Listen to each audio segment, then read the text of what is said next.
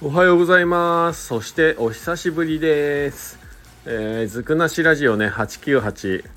えー、懲りずにスノーボードする人ということで、えー、現在の時刻はですね7時19分を回ったところですね、えー、長野県の白馬村久しぶりにね雪が降ったということで、えー、僕もスノーボードを仕事前にね行こうかなと思って今どこに行こうか悩んで家にいるところです。まずはねコーヒーということでコーヒー入れて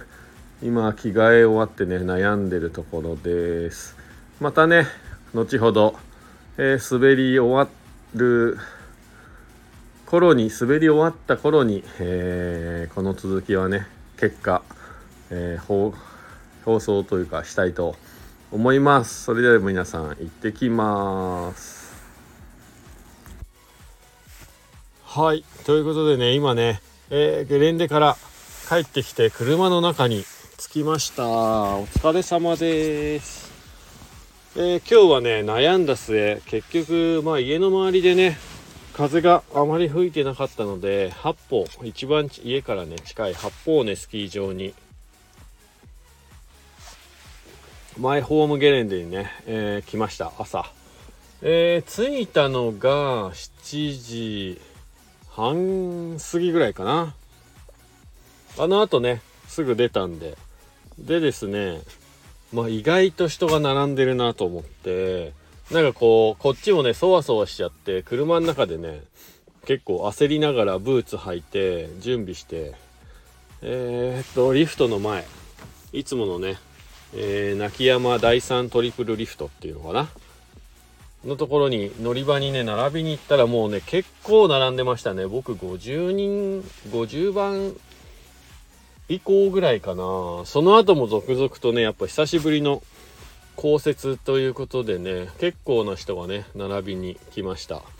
で下はね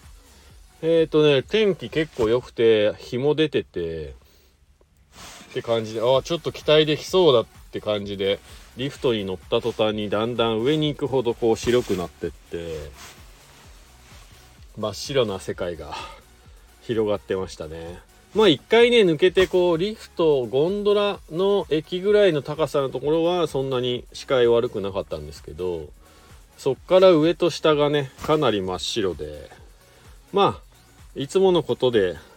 とりあえず朝1本リーゼン行こうっていうね感じで朝一リーゼンね行ってことのほか積もってなくて、まあ、端の方は、それでもいい雪、まあ、重たい雪かな。積もってて、コンディション的には、やっぱりこの最近の暖かい気温で固められた雪の上に、えー、雪が乗っているって感じで、ちょっとずれたらすぐに雪が、下のね、氷の面みたいなものが出てきてね、ガリっていう。はい。結構ハードコンディションかな、見た目よりって感じでした。で、まあそのままね、1本目、リーゼンに乗らずに、ゴンドラまでね、行ってみようと思って、えっ、ー、と、ゴンドラの駅、下のね、36の駅まで滑って降りたんですけど、いや、ここでね、失敗しましたね。やっぱ土曜日ということで、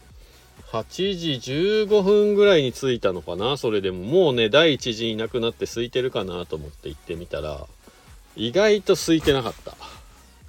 結構人並んでましたね。はい。そこで10分ぐらいは並んだかな？15分ぐらい並んだかもしれないな。で、8時半ぐらいになってゴンドラ乗れたんですけど、なんかね、まあ、今回その15分ぐらいね、ゴンドラ待ちで並んでた時に、後ろにね、学生が何人かいて、まあ学生の話を聞いてて、まあ面白いなっていうか、悲しいなというか、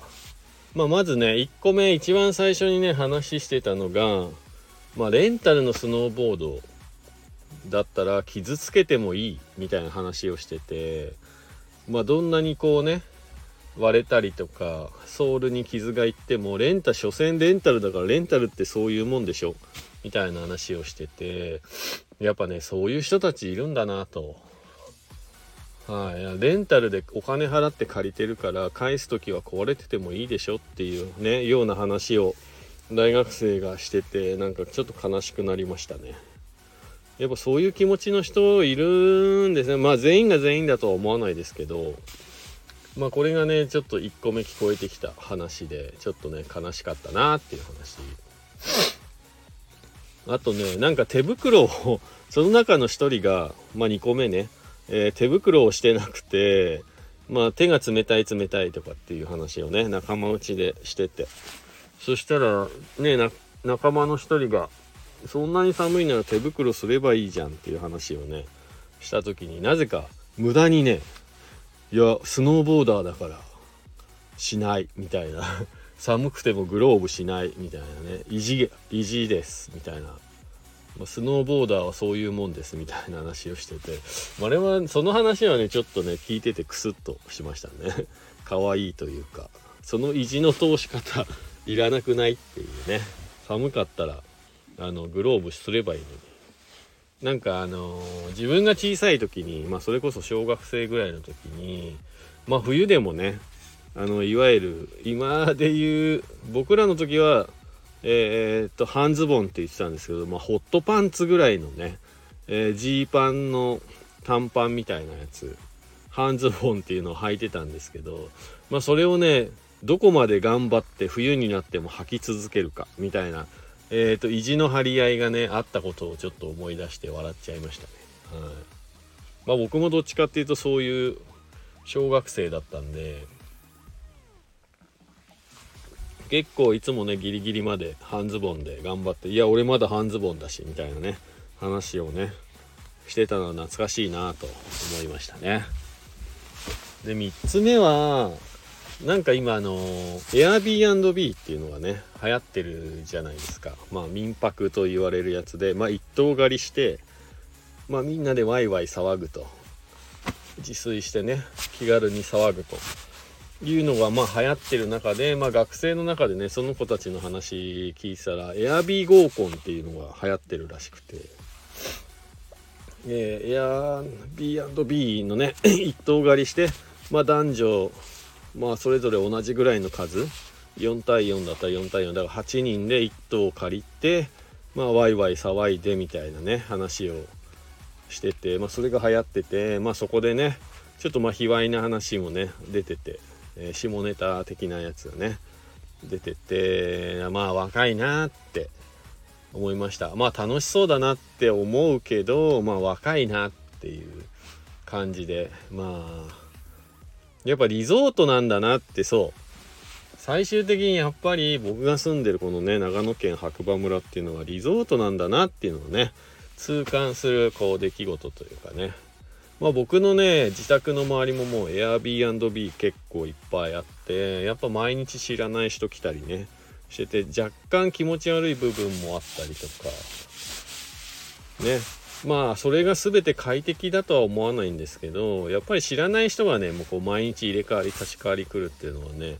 あの住んでる側からするとちょっと怖いなっていう部分と気持ち悪いなっていう部分があるっていうことだけはちょっと理解しておいてほしいなと思いました。はい、まあ遊びに来てるんでねそこまでこうね他の家のものをいじったりそういうことはしないと思うんですけど窓壊したりねまあ、そういうのが頻繁になってくるとやっぱりちょっと観光地に住むのってどうなのかなって考えちゃいますね。まあ、観光客のね方が来てくださっているので、まあ、僕らのね仕事も成り立っているという部分も確かにあるんですけれどもまああの以前ね話したこうゴミ問題だったりタバコ問題だったりねまあそういう問題を踏まえるとそこまで観光客の方マナーの悪い特にマナーの悪い方には本当に来てほしくない。この間もね知り合いのお店の子がね SNS で上げてましたけど店の前にこう缶のえー、チューハイとかビールとかのゴミとか吸い殻とかねいっぱい落ちてて悲しいっつって。一言ねお店の方に声かけてくれたら受け取って捨てるのにっていうのをね投稿してた。えー、SNS がありましたけど本当にそうですよね。なんかポイ捨てするぐらいだったらなんか店の中に入ってきてゴミ箱ないですかって聞いてくれた方がいいですね。まあ、受け入れたくはないんですよ。やっぱり出した、まあ、買ったところに捨てに行ってくれるのが一番いいと思うし売った方の責任もねあると思いますので、まあ、ただまあゴミはね自分で持ち帰るっていう意識もね持っといた方がいいのかなっていうのが、えー、ここ数年の感想ですね。まあ自分自身にも言えることですけどね。うん。ということでね今日ちょっと長くなりましたけど、えー、懲りずにスノーボードする人、えー、デイ7かな？今日7日目かな？はい、えー、散々ね迷った挙句そんなにね予想よりも雪が降らずどうしようかなって悩んだ末に今日はホームゲレンで、えー、八方根スキー場の方にね7時半ぐらいに着いて、えー、朝一ね滑ってきました。2時間？1時間半ぐらいかな。もうちょっと足が限界なんで。で人もねすごい増えてきたんで週末ということで。まあちょうどいいタイミングで降りてこられたんじゃないかなと思います。で多分ゲレンデの状況を見るとまあ山の中の雪はね相当雪崩が起きやすいコンディションになっているんじゃないかというのがですね、まあ、容易に想像できるのでまあねこの週末山に入って滑りに行こうかなっていわゆるねバックカントリー行こうかなって考えている方は是非、えー、雪崩が起きやすいコンディションだということをね頭に入れつつリスクもねあるということも頭に入れて楽しんでいただければなと思います、えー、結局ね昔僕もそうだったんですけど自分一人で行って何かあっても誰も悲しむ人いないし迷惑かけないじゃんと思ってたんですけどもまあ、そんなことはなくてやっぱりね皆さん家族もいるだろうしということで家族の方はね帰ってこないとかなり心配します。1人で行ったとしても結局はね家族の方にね迷惑かかってしまいますので、まあ、その辺も踏まえて